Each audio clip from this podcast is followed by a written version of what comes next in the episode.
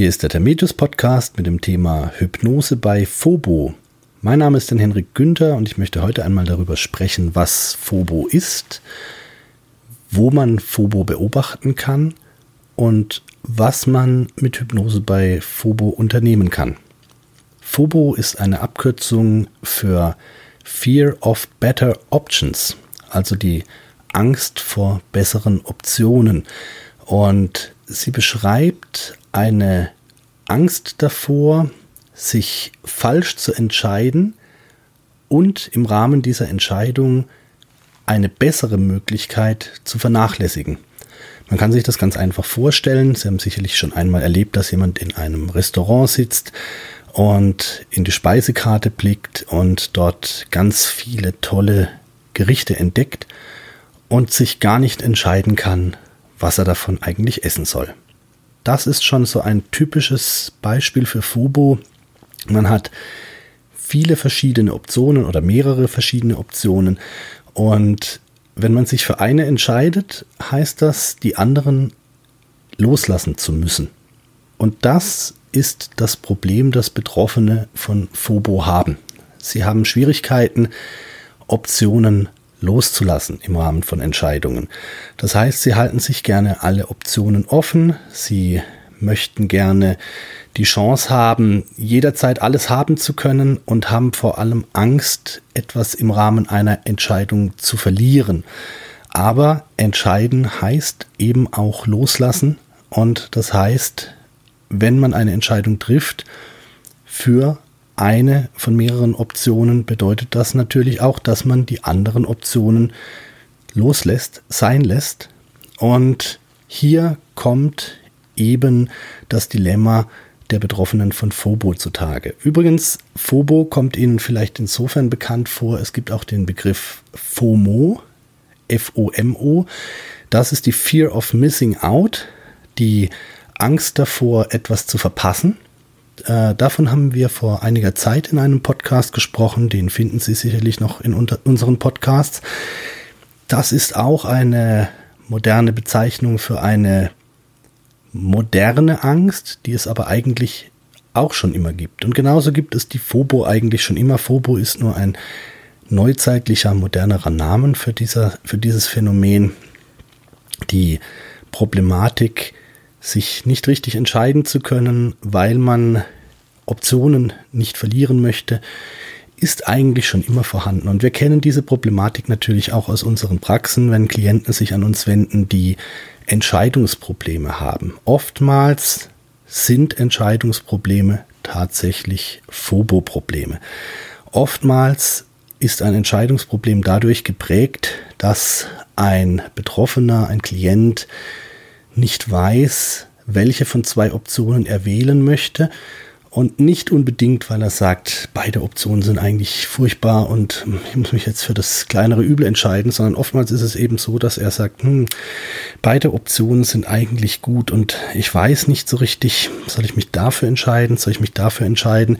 Ich habe hier zwei oder drei Jobangebote, jetzt zum Beispiel bei Absolventen, Hochschulabsolventen, die ihre zukünftige Karriere planen, die verschiedene Angebote haben und dann denken sie darüber nach, ja, das hier ist ein sehr sicherer Job, das, der würde mir zusagen, weil er vielleicht heimatnah ist.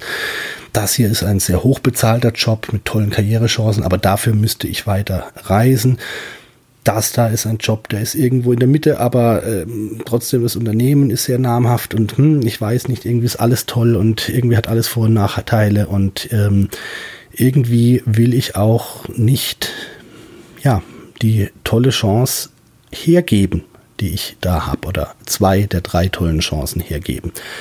Und es ist auch ganz normal, dass Entscheidungen Zeit brauchen. Es ist auch ganz normal, dass man über Entscheidungen nachdenken muss. Bei der Phobo geht es aber eben darum, dass es auch teilweise zum Problem wird und dass es durchaus auch pathologische Ausmaße annehmen kann.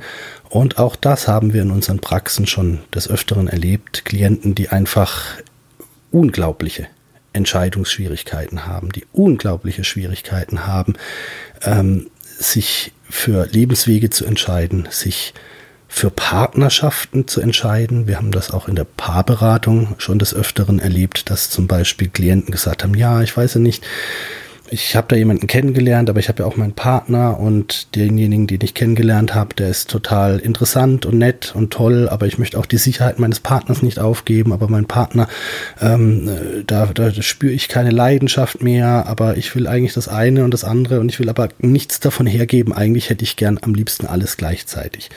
Und das sind eben solche typischen Miseren, die es im therapeutischen Kontext oder im Coaching immer wieder gibt und oftmals lassen die sich auch lösen und oftmals sind es ja auch einmalige Events. Es gibt aber durchaus Menschen, bei denen so etwas häufiger vorkommt, die ständig Entscheidungsprobleme haben, immer wieder Entscheidungsprobleme haben, die in vielen Situationen des Lebens an Punkte kommen, wo sie sagen, ja, da kann ich mich nicht entscheiden, ich weiß nicht, was ich da will.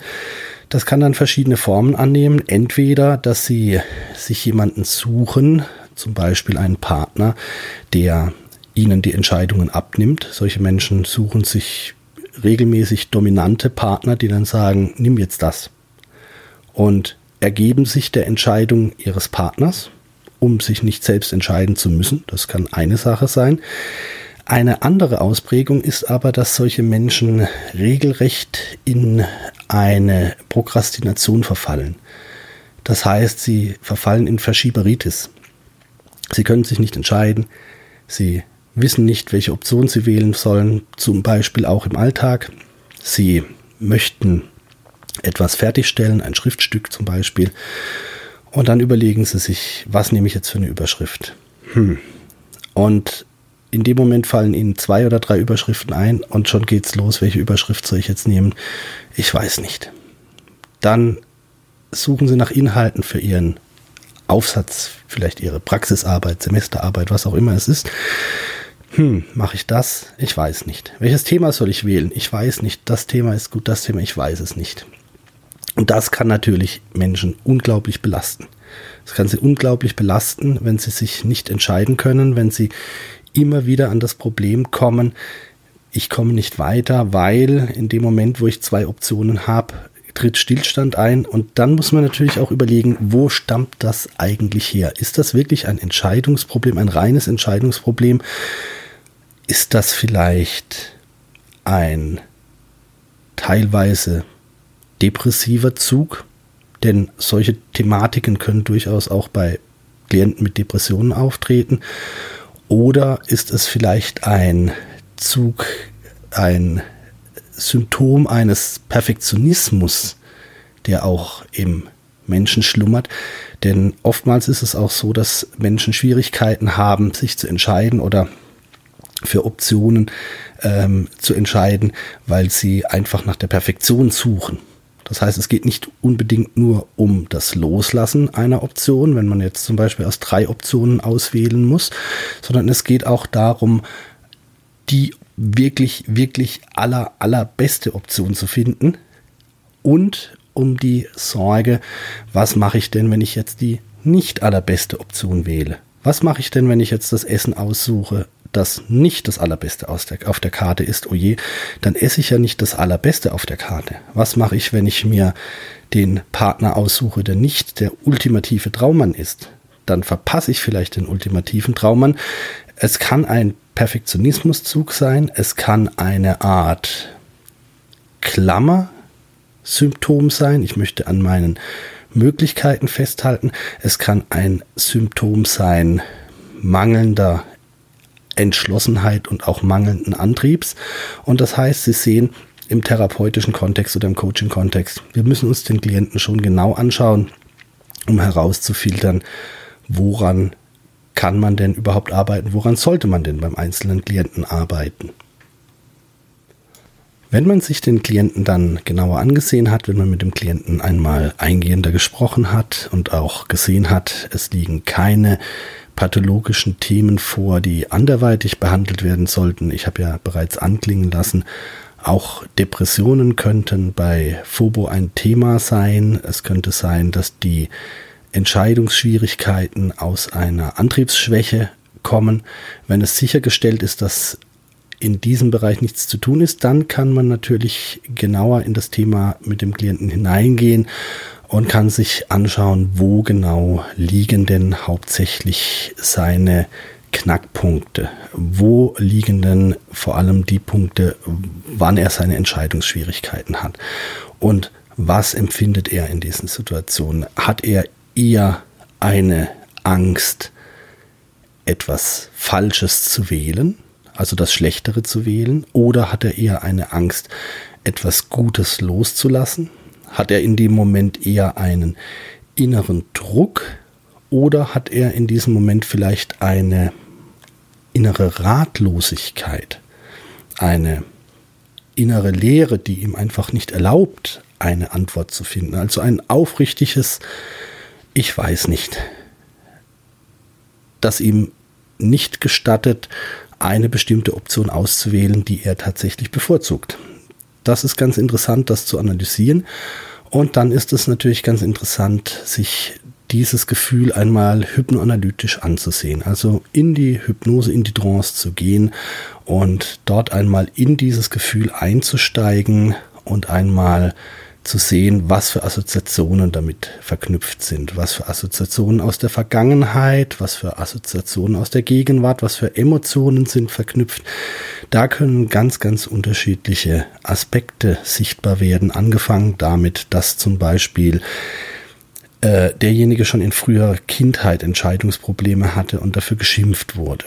Oder dass er sich vielleicht tatsächlich irgendwann einmal falsch entschieden hat und das bereut hat oder dass er eine große Verlustangst hat, weil er jetzt zum Beispiel äh, in der Kindheit stark mit Geschwistern konkurrieren musste und wusste, wenn ich nicht die Dinge festhalte, die ich haben will, dann kommt jemand anderes und schnappt sie mir weg.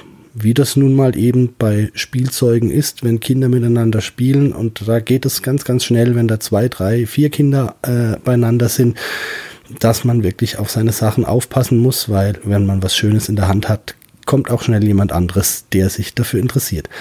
Das können alles tiefsitzende Emotionen sein, die für eine Phobo verantwortlich oder mitverantwortlich sind.